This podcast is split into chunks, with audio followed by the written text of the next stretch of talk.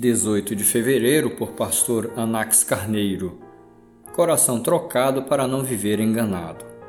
Darei a vocês um coração novo e porei um espírito novo em vocês. Tirarei de vocês o coração de pedra e lhes darei um coração de carne.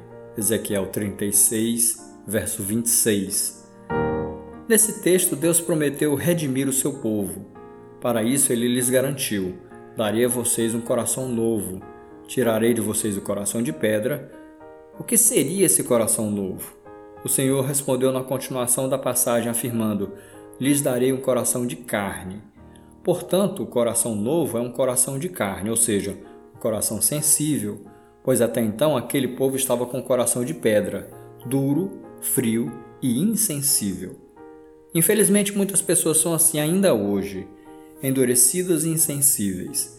Sendo assim, o apelo da Bíblia é atual e urgente ao nos alertar, dizendo: Hoje, se vocês ouvirem a sua voz, não endureçam o coração como na rebelião durante o tempo de provação do deserto, conforme Hebreus 3, versos 7 e 8.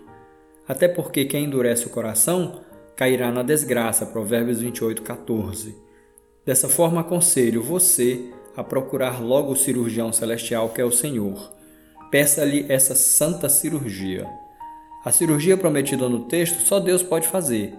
Ela é espiritual, profunda e complexa. Por essa razão, é uma obra exclusivamente do Senhor. Assim, admita que no seu peito há uma pedra, peça perdão por isso e suplique para que Deus a remova. Você verá o maior dos milagres acontecer em seu ser e em seu viver o milagre chamado conversão.